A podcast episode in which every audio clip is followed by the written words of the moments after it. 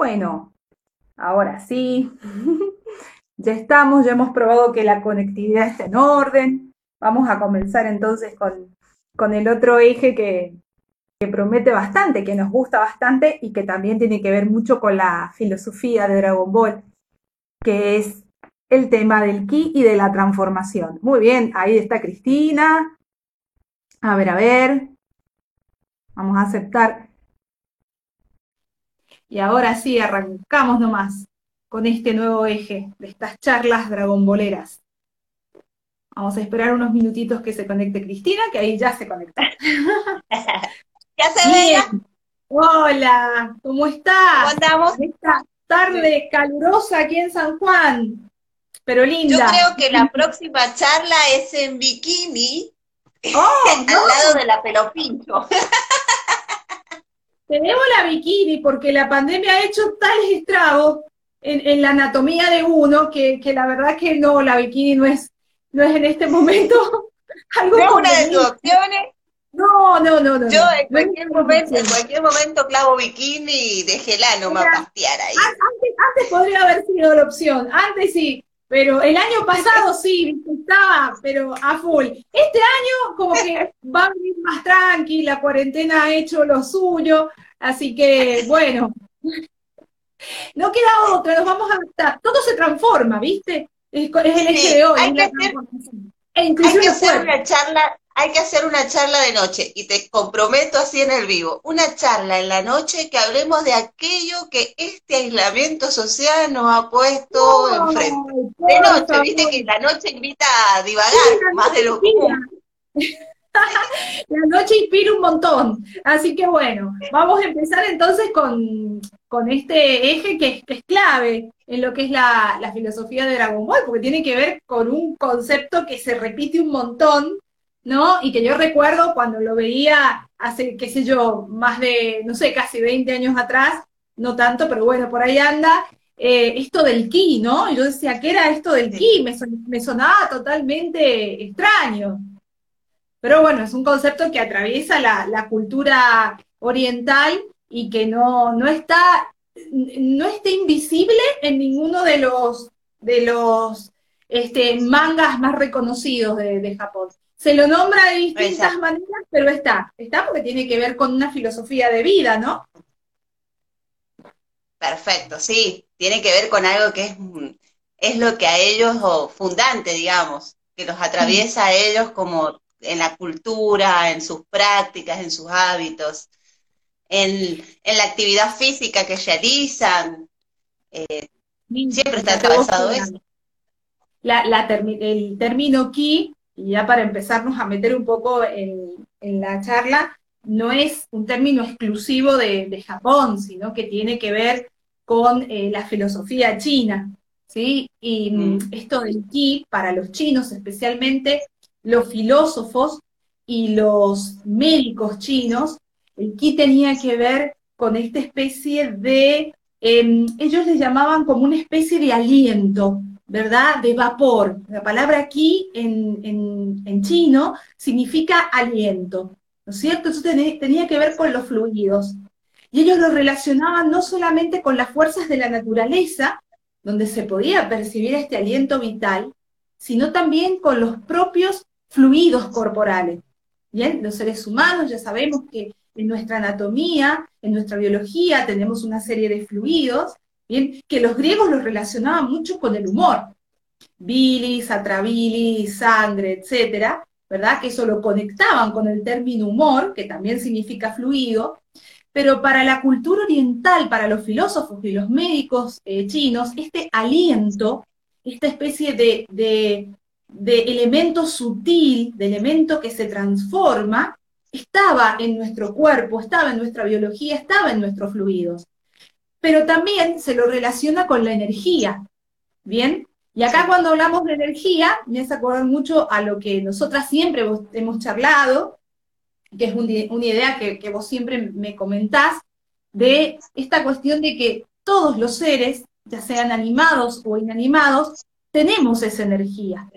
¿Bien? Y, y, un poco para que nos, antes de que nos hables un poco de eso, porque vos lo explicás de una manera muy bonita, también aclarar que ese ki, ese aliento, ese vapor, ese fluido interno, para los chinos atravesaba distintos niveles del ser humano, no solamente físico, sino que también psicológico y obviamente eh, físico, psíquico, mental, y también tenía una trascendencia espiritual en comunión con aquello que los rodeaba, ¿verdad?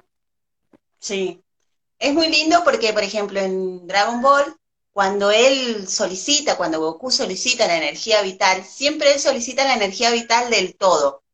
Y a mí mm. eso me parece que es algo que nosotros manejamos comúnmente en nuestras palabras, decir, bueno, que tenés una energía muy positiva, una energía muy negativa, que vos transmitís mucha luz, que transmitís... Bueno, y ellos, eh, es muy bonito el concepto de unión que tenemos en donde todos tenemos energía, tanto los cuerpos animados como los inanimados, los objetos, los sujetos. Entonces puedes ver en el reino animal, en el reino de las plantas, puedes ver en la misma tierra, en el agua, que todo eh, para una causa que están todos transmitiendo o otorgando su energía para algo mayor.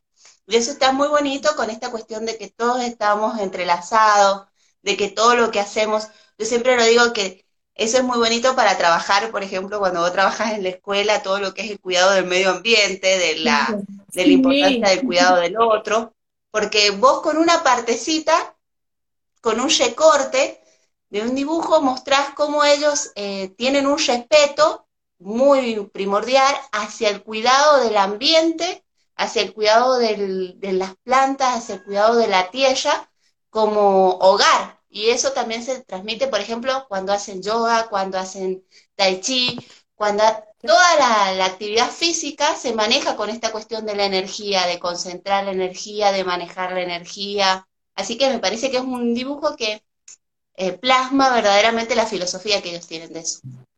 Bien, y también recordar que eh, esto que vos estás hablando es sumamente importante porque en la filosofía china, que es un poco los que empiezan a hablar del, del ki, ¿cierto? Que después eso va a traspasar y, va a llegar a todo el resto de los eh, países eh, orientales y que a nosotros en Occidente lo conocemos de manera tardía y fue un boom, ¿no? Porque cuando nosotros en Occidente empezamos a conocer acerca de la energía, eh, no nos dábamos cuenta que eso era algo que nacía con nosotros. Lo veíamos como un concepto holístico y que por ahí desprendido de lo corporal, ¿no? Lo veíamos como algo, la energía, como una cuestión espiritual, se habló mucho también de la energía, se habló mucho de, las cuestiones este, más espirituales, más holísticas, y por ahí con una mirada un poco más desprendido de lo que era la naturaleza primigenia, que es el cuerpo, ¿no es cierto? Y, los chinos sostienen que el despertar del ki, esta, esta cuestión de la, de la energía, tiene un doble movimiento un movimiento interno y un movimiento externo. Y eso en Dragon Ball se ve de una manera exquisita, ¿no es cierto? Los, tanto eh, el, aprendizaje del ki no nace con los Saiyajines. Eh, quien, lo quien les enseña a manejar esa técnica es el maestro Roshi, ¿verdad? Sí. Y quienes primeros lo aprenden es Goku y Krillin, que eran sus discípulos, y después el resto de los guerreros Z esta cuestión de la percepción, la percepción de su propia fuerza, que después de esa fuerza interna los va a llevar a otros estadios, por ejemplo, el poder levitar, ¿verdad? Cuando vos aumentás tu ki, podés este, manipular las fuerzas de tu cuerpo y eso te permite tener eh, una fortaleza distinta. Pero el control del ki comienza siendo interno, en uno de, los, uno de los capítulos iniciales de Dragon Ball, sobre todo en la parte en que ellos son chiquitos, ¿no? Y que el maestro Roshi les está enseñando el dominio del ki. Fíjate vos que en ese capítulo Goku está meditando, está haciendo una práctica de mindfulness, ¿no? Me pareció sumamente exquisito cuando yo después empiezo a practicar mindfulness y empiezo a revisar los capítulos de Dragon Ball, dije, ah, Goku está haciendo mindfulness, qué copado es este Goku. Y obviamente tenía un motivo, bien se sabe que, el mindfulness, que tiene que ver con la atención plena, te permite un nivel, no solamente eh, elevar el nivel atencional, sino te permite un nivel de percepción muy sensible. Aumenta tu sensibilidad y aumenta tu nivel de percepción. Y eso es lo que logran eh, los guerreros Z, es decir, despiertan este instinto interno, que en Caballeros del Zodíaco también, a través de los sentidos, cuando tenía que llegar al séptimo sentido, o el cosmos, ¿no es cierto? Eleva tu cosmos, me pareció sumamente divino. O eh, en el caso de Sailor Moon, en las transformaciones de las chicas, como también elevaban eh, su fuerza para poderse transformar. Pero también... Y en, la Sailor Moon también era... En la Sailor Moon también eran como ellas entendían quiénes eran las que iban a ser Sailor Moon por la energía que transmitían. Porque ellas, o sea, ellas, sí, sí, Exacto, tenían una energía y ellos podían leer, que también es esa otra cosa, leer la, la energía, leer, que, bueno, que lo ves en Freezer cuando tiene el anteojo para leer la energía o Vegeta, es esta lectura de la energía, la lectura de la energía circundante y la energía que posee cada objeto, cada sujeto. Este también. Y inclusive, bueno, los chinos decían que esa energía interna también eh, eh, se alimenta, y, ahí viene lo que vos explicabas recién, de las fuerzas de la naturaleza.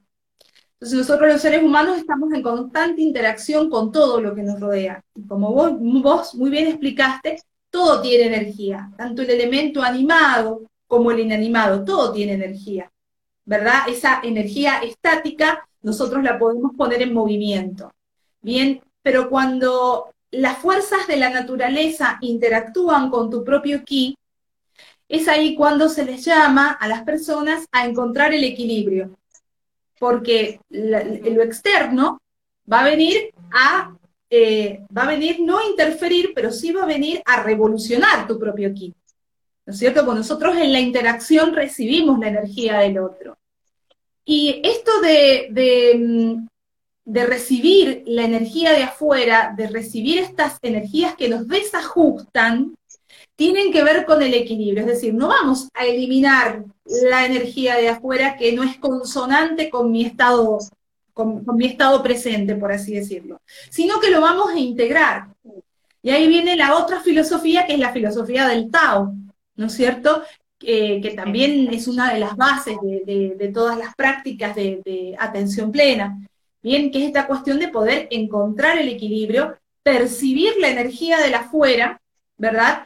y integrarla a la mía para poder encontrar el equilibrio. Y, ahí es cuando eh, se ve esto de la, de, la, fuerza de la Genkidama, por ejemplo, o del Kaioken. Las técnicas de Goku son técnicas puramente de manipulación de energía, eh, de manipulación de ki, ¿verdad? Que después van a tener un correlato con las transformaciones, pero tienen toda una, una fuerza eh, energética, tanto el Kaioken, la Genkidama, inclusive la fusión, porque todas sus técnicas y toda su fuerza parten de esto del ki. Y a mí lo que me gustó fue esta idea de integrar y no de expulsar.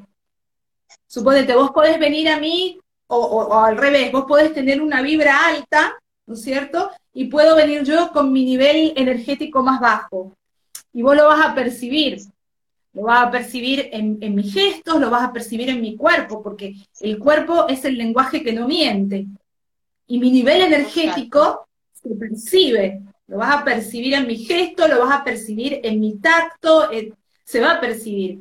En vez de expulsar esa energía que, yo te, emito, ¿no es cierto? Una persona que, maneje su ki, que maneje su, su energía, la va a integrar y va a lograr el equilibrio. Por eso Goku tiene una enorme percepción de los ki diferentes y cuando percibe un ki diferente es cuando él más se divierte, ¿verdad? Siempre le suele decir a los, a los villanos, tu ki es fabuloso, ¿no? Yo me acuerdo cuando luchaba con Majin Buu, decía, tenés un ki sorprendente, y el otro venía directo a hacerlo pomada, ¿no? Pero a Goku le encantaba, claro, y estaba esperando el momento de que ese elemento de afuera eh, interactúe con su propio ki para poderlo no solo unir, sino equilibrarlo y de ahí evolucionar. Recordemos que, Goku, ¿por qué pelea con, con, los demás? Eh, ya sea en una cuestión amistosa o en una cuestión defensiva, porque el ki del otro se va a integrar a su ki y va a ser el trampolín para que él pueda eh, evolucionar en un estadio de transformación más. Eso es fabuloso. Y siempre se manejan tanto en los villanos como en los héroes o en los personajes el manejo del ki, bueno, que lo vamos a hablar después de lo de transformación, pero siempre es el manejo. Los villanos también absorben el ki de la otra, la energía vital de lo otro para poder transformarse. Entonces también eso es como una mirada eh, antagónica, porque uno lo absorbe de una manera, Goku lo absorbe en una manera en la lucha, en el enfrentamiento, en, la visualización, Mientras que, eh, por ejemplo, los villanos como Cell, como Boo, lo absorben a través de la eliminación del otro, del eliminarlo al otro, ahí recién lo absorben. Y eso también es muy bonito de ver y de pensar cómo lo pensaron, valga la redundancia, cómo lo imaginaron para poner estas dos formas que uno puede llegar a la energía, porque lo mismo sigue siendo energía. O sea, uno lo absorbe con la asimilación y el otro lo absorbe directamente con la eliminación del ser que tiene para traérselo y tenerlo y absorberlo para él. en el caso de Boo, Y es interesantísimo eso que estás diciendo, porque aparte eh, yo me pongo a pensar también en, nuestras actitudes cotidianas, ¿no es cierto? Eh, tenemos esa, esa cuestión de o elimino a, lo que no me gusta, lo, lo elimino, lo absorbo y lo elimino, o lo integro. Y el tema de integrar nos cuesta bastante porque nosotros estamos, nuestro, nuestro concepto de, dualidad es tan fuerte, ¿verdad? Que hay que eliminar la mala energía. Hasta inclusive en los conceptos de limpieza. Ay, no, esto tiene mala energía y ya de alguna manera tratamos de buscar una forma de eliminarlo porque no queremos que, que, nos, que nos rompa el estado zen. Es muy gracioso cómo percibimos nosotros el estado zen, ¿no? Lo percibimos como un estado de la no alteración, ¿verdad? Cuando en realidad el, estado zen es equilibrio. Claro, para que está bueno porque... Tiene que haber integración. Tiene que haber opuestos para que equilibrio. Eso está bueno porque también viste que Goku como que siempre una de las cosas es por qué no los mata. O sea, ¿por qué no mató a Freezer? porque, porque cuando se lo, tiene enfrente él no, no, no va en la búsqueda del eliminarlo. y a mí me parece que la base es en, este, en mantener el equilibrio, en reconocer que lo bueno debe existir con lo malo, que debe existir lo malo para que exista lo bueno, porque si no, ¿en qué, ¿en qué vas a comparar lo bueno de lo malo si no existe algo en comparación? Y tiene que ver con esta cuestión del equilibrio y de lo bueno y lo malo en constante eh, interacción y que inclusive fíjate vos que lo bueno y lo malo hasta llegan a ser, eh, son este, conceptos antiguos, pero que están más arraigados en nuestra cultura. Eh, no sé si tendríamos que estudiar un poco más lo que es la cultura oriental, ¿no? Tampoco hay, que hablar tan a la ligera de esto, pero por lo que yo he podido leer, por lo que yo he podido observar, es como que no sé si tienen presente tanto esa dualidad, sino me parece que se hablan de pulsaciones distintas, como son niveles de energía distintos, ¿no? Eh, que, sucesos diferentes, que, que, pulsan con distinta vibración, ¿no? Y que nosotros por buscarle tal vez un concepto, le hemos catalogado lo bueno, lo hemos catalogado lo malo, y ya sabemos que cuando le ponemos el nombre de bueno y malo, también acarrea todo, toda nuestra propia historia y toda nuestra, nuestra propia literatura, nuestra propia filosofía, donde esto era lo bueno y lo bueno tiene que ser elevado, tiene que ser sostenido, tiene que ser preservado y lo malo tiene que ser expulsado, eliminado, ¿no? Y que, y, bueno, y ahí empieza también toda esta, esta confusión. Y esta mala interpretación también de, las ciencias orientales, ¿no? Porque a veces como que queremos poner todo el mundo del ki, todo el mundo de la energía, todo el mundo de la filosofía oriental, a veces lo queremos encorsetar en nuestra dinámica occidental, ¿no? Lo que yo te decía recién del estado zen, ¿no? No me rompas el estado zen. Y, el estado zen implica romper para poder construir y, para poder equilibrar, ¿no? Necesitas la tormenta para que todos los elementos otra vez vuelvan a, funcionar de una manera orquestal o armónica. Pero no es la ausencia de caos el estado zen, ¿no? No es la ausencia de caos. Es imposible. Por eso me parece que siempre aparecen como villanos, que son villanos diferentes, villanos que tienen otra perspectiva, que buscan, que tienen otros objetivos, porque, ojo, eh, no todos los villanos tienen los mismos objetivos y no todos tienen la, el mismo núcleo de ser, o sea, no tienen su misma formación y no buscan siempre lo mismo. Y a mí parece que también eso... Sí, ¿cuáles te parecerían que serían esos objetivos de los villanos? Y mira, por ejemplo, yo veo que mm, aunque todos quieren destruir la tierra y apoderarse y todo lo demás, eh, lo que los mueve a ellos son diferentes eh, intenciones. Desde Freezer, que quiere destruir el planeta, buscar eh, las esferas y que va cambiando en cada, en, cada vez, en cada aparición, hasta la última que quería las esferas para crecerse 3 centímetros. O sea, viste, como que todo va cambiando según también esta situación energética que uno tiene. Y eso es lo que a nosotros nos mueve, la energía por las intenciones, por el deseo, por lo que nosotros nos vamos moviendo.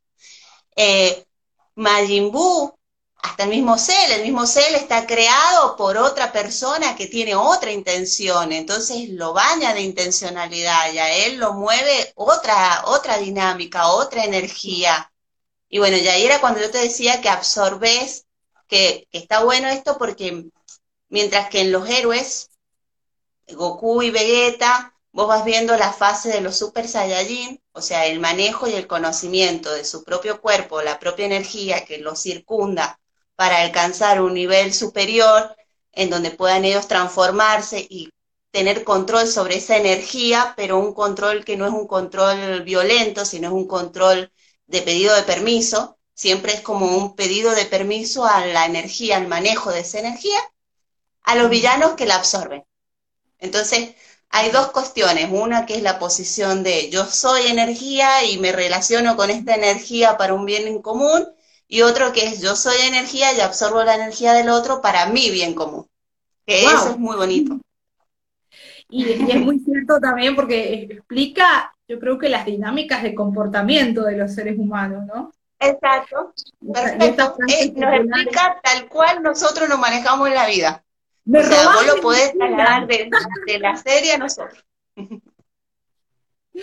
Esto, exactamente. Y me pareció muy lindo y muy interesante esto que vos dijiste de, vos, yo no lo había pensado y me, encantó lo que acabas de decir, estas dos formas de concebir la energía, ¿no? La integración y, el equilibrio per se por parte de Goku, que es, es un ser equilibrado en su esencia, y esta cuestión de la energía visto por, por la parte de los villanos, entre comillas, ¿no? Y ahí se ve eh, la, amplitud de pensamiento de, Toriyama, ¿no? Creo que cada pieza en Dragon Ball eh, combina de una manera perfecta, o sea, mm, ahí me hace pensar por qué yo la considero obra maestra en muchos sentidos. excede, un fanatismo. Claro. Y es que lo podés tomar de las dos formas y también lo es muy interesante esto del manejo de la energía desde las artes marciales, desde el autoconocimiento, porque partamos que las artes marciales no es andar pegándole piñas a todo el mundo y golpeando a todo el mundo, sino es un autoconocimiento y es un autocontrol de la persona y del manejo eh, de tus propias capacidades, de tus propias fortalezas para no desbordarte. O sea, hay un montón de cosas que van detrás de, de una práctica que uno realiza. Y también de lo que muestra cuando vos tenés energía y esa energía no está canalizada, entonces es como un desborde, de, eh, desborde en tu persona y vas, con, vas por el mundo con un sentido, eh, abstrayendo y absorbiendo y destruyendo todo lo que se puede llegar a encontrar enfrente como un enemigo. Claro. Por Inclusive... decía, estas dos miradas a mí me parecen muy bonitas porque uno es la integración, la aceptación y el pedido de permiso. Eso me parece fundamental. Yo jamás he visto que él sea violento, decir, che, denme la energía. No, es un pedido de permiso. Colaboren ustedes si se sienten, digamos, partícipes de esto hacia mi persona. Y el otro es la absorción, la asimilación, el traerlo, el apropiarse. Que eso podemos hablar, pero... Que, lo vemos en Cell y lo vemos en Majin que se apropian de, la vida de, de, los demás, ¿no? Como si la energía de lo... Fíjate vos que eso también habla mucho de nuestras conductas como si la energía de lo que nosotros consideramos inferior a nuestra especie no tuviese un valor, ¿verdad? Y esto también me hace acordar mucho al pensamiento de los chinos que decían que si vos querías lograr una homeostasis, ¿qué es una homeostasis? Ese es un término médico y que habla del equilibrio de todos nuestros sistemas, del sistema psíquico, del sistema físico, endocrino, neurológico, la homeostasis es llegar a ese equilibrio y a ese estado de sanidad cuando todos nuestros sistemas han encontrado una forma de funcionamiento afín, ¿verdad? Si uno de esos sistemas se desregula, se desregula el resto y ahí ocasionan o vienen las enfermedades. Y los chinos decían que tenía que si la persona quería lograr la homeostasis para purificar su ki, tenías que tener mucho cuidado con aquellos elementos que ingerías, con aquello que tomabas y con los vínculos que construías, ¿verdad? Pero volvemos a lo mismo. Uno por ahí dice, bueno, quiero limpiar mi energía, entonces, qué sé yo, no voy a comer tales y tales cosas, eh, o no me voy a relacionar con los carbohidratos. Claro, o no me relaciono con esta persona porque tiene una mala vibra entonces fuera, y ya eh, ponemos hasta términos muy agresivos, ¿no? El tóxico, ¿no? Que es un término para mí que me resulta muy simpático, yo lo uso como una humorada, pero no estoy de acuerdo con eso, porque no, me parece muy injusto tildar a otra persona de, toxicidad. Pero un poco tenemos esta cuestión... Ahí podés, ahí podés hablar en esa misma palabra de decir Claro, en esa misma palabra, cuando vos catalogás a otra persona de tóxico, es como que te sacás la mochila y se la mandás al otro. Entonces vos decís, vos sos el culpable de todos mis males. Y también tiene que ver con este, esta carga, esta carga y este lavado de manos, viste, que decíamos hace rato de, decir, no, esto no es problema mío. Yo, para mí la palabra tóxico es como muy graciosa, porque es como que todo es tóxico. El tóxico por esto, el tóxico para qué. Pobre, entonces pobres pibes, quiere decir que si yo a todo le voy poniendo tóxico, pobre pibe, no puede ser, o sea, no puede ser él, porque yo ya lo catalogué de tóxico por lo, por lo que yo proyecto en él, y no por lo que es él en sí. Y claro, y es esta falta de respeto a la energía del otro. Por eso, cuando nosotros manipulamos lo que creemos que es energéticamente inferior a nosotros, por ejemplo, qué sé yo, la tala desmedida de árboles, la suciedad en el ambiente, eh, el romper un elemento, por ejemplo, romper un cerámico y dejarlo tirado. Los eh, japoneses tienen una técnica muy bonita, no me va a salir el nombre ahora porque es un término japonés, pero es una técnica que ellos, eh, Kikagi creo que se llama, no la recuerdo en este momento, ellos toman las piezas rotas y las unen con una, con una especie de, de masilla que ellos forman con arcilla y oro, porque tienen el concepto de honrar la herida. Es decir, aquello que se rompió no lo voy a descartar, sino que lo voy a tratar de recomponer y, y, aquellos surcos, aquellas heridas que van quedando, las la, van a revestir en oro. ¿Y por qué esto lo relaciono con el ki? Porque habla de un respeto muy grande por cualquier elemento que forma parte de nuestro ecosistema.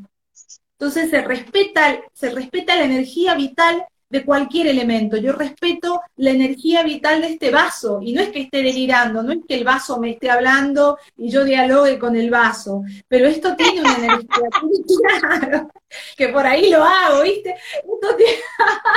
Esto tiene, una energía, tiene una sustancia y tiene una función. No es que yo sea la bella y la bestia. En cualquier momento le hablamos a las tazas te, soy sincera, en cualquier momento le hablamos a la señora Taza, lo hemos conversado un montón de veces. Y, en esto yo siento que vos, lo que vos dijiste recién me encantó, esto de cómo Goku respeta la energía de los demás y pide permiso, ¿no? Y cómo en otras culturas, por ejemplo, antes de, de comer, antes de hacer cualquier actividad, se hace una reverencia, se agradece, ¿no es cierto? Porque también es un respeto a la energía vital del otro que está contribuyendo a mi propia energía, ¿verdad? Y yo creo que el hecho de que Goku sea tan respetuoso de los demás, porque yo creo que él tiene un enorme respeto por sí mismo. Y él sabe entender sus momentos de pausa, porque el Ki Goku lo maneja de esa forma.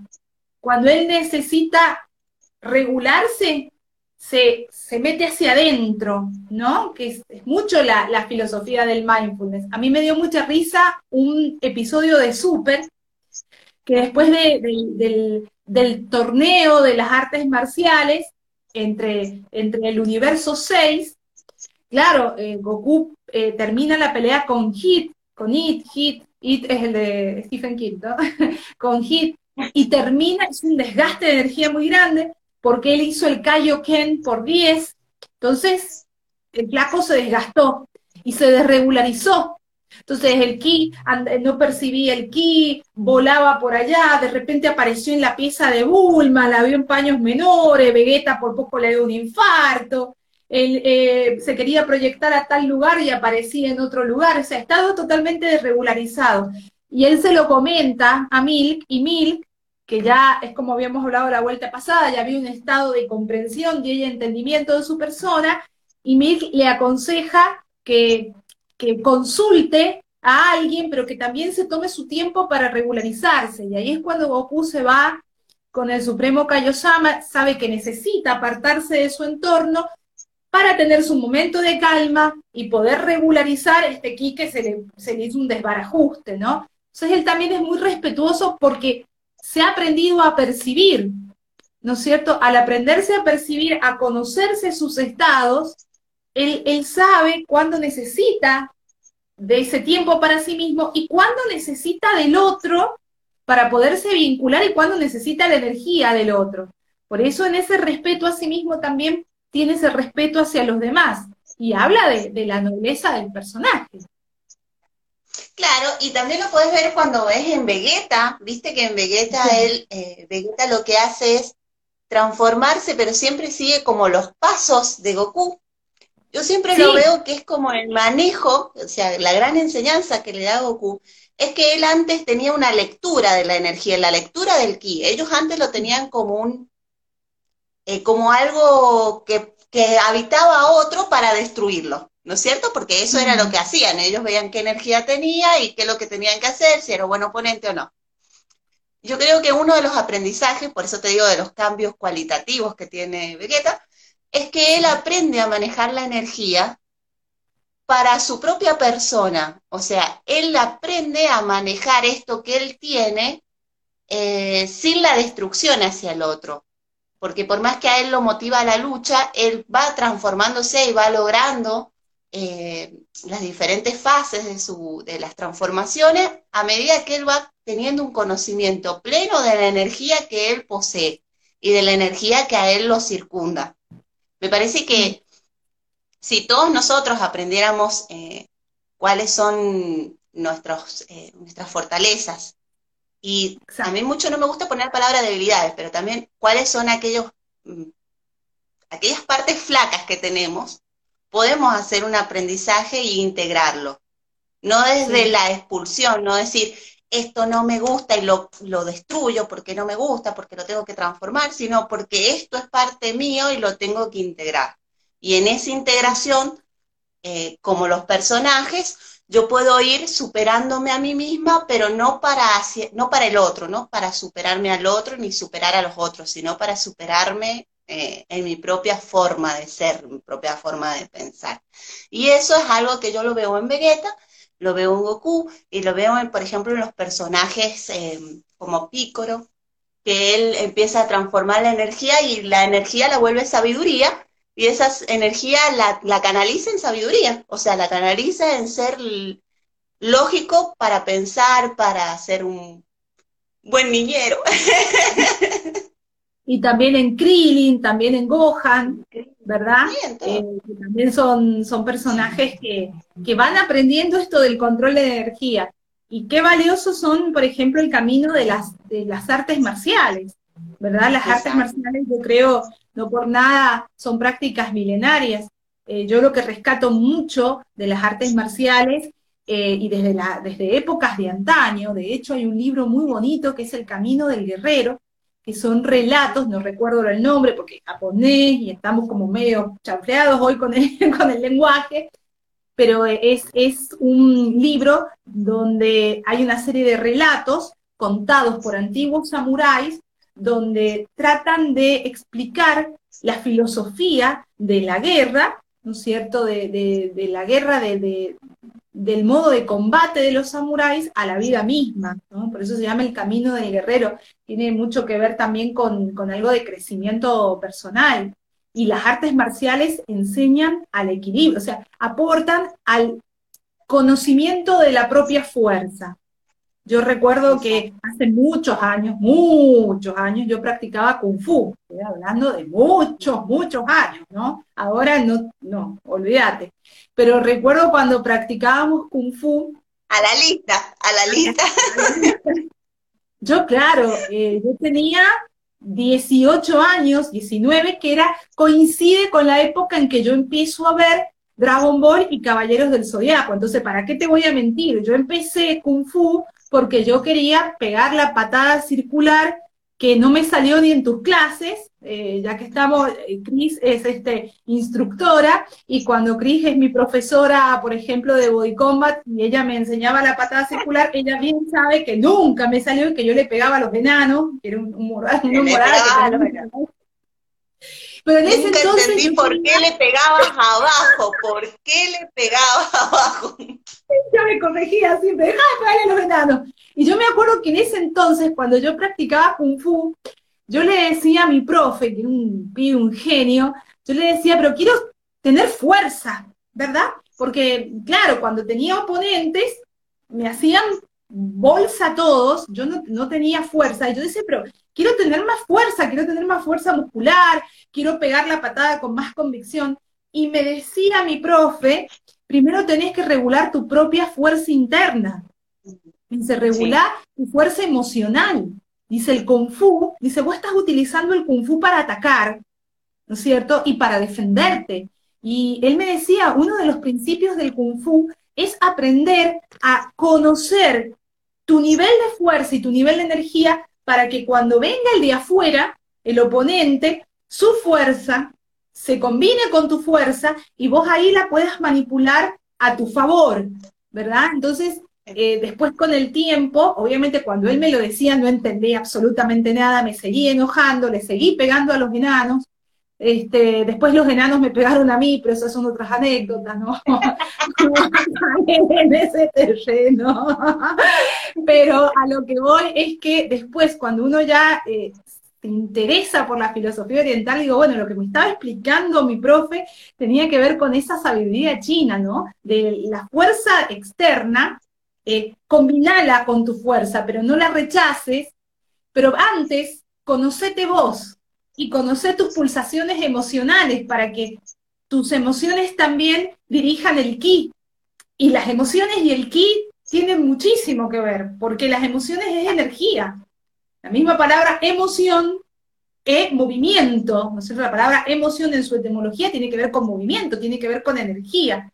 Entonces, por eso el maestro Roshi, por ejemplo, lo primero que les enseña a los niños, a, a Goku niño y a Krillin niño, era trabajar con sus emociones básicas, ¿verdad? Por eso les hacía las prácticas de mindfulness. Yo me acuerdo cuando lo vi meditando a Goku, yo dije, esto es lo más, esto es, grandioso.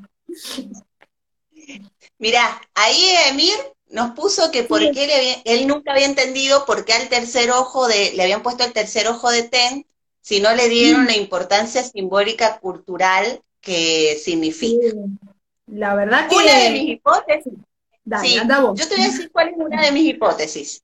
Una de mis hipótesis es la banalización del tercer ojo que existe eh, en la cuestión de que el tercer ojo en las culturas tiene algo simbólico, significa algo, y con este devenir de cruzar interpretaciones, siempre pensamos que alguien que tiene un tercer ojo es Illuminati, es el mejor de todos, es el que maneja toda la luz del mundo.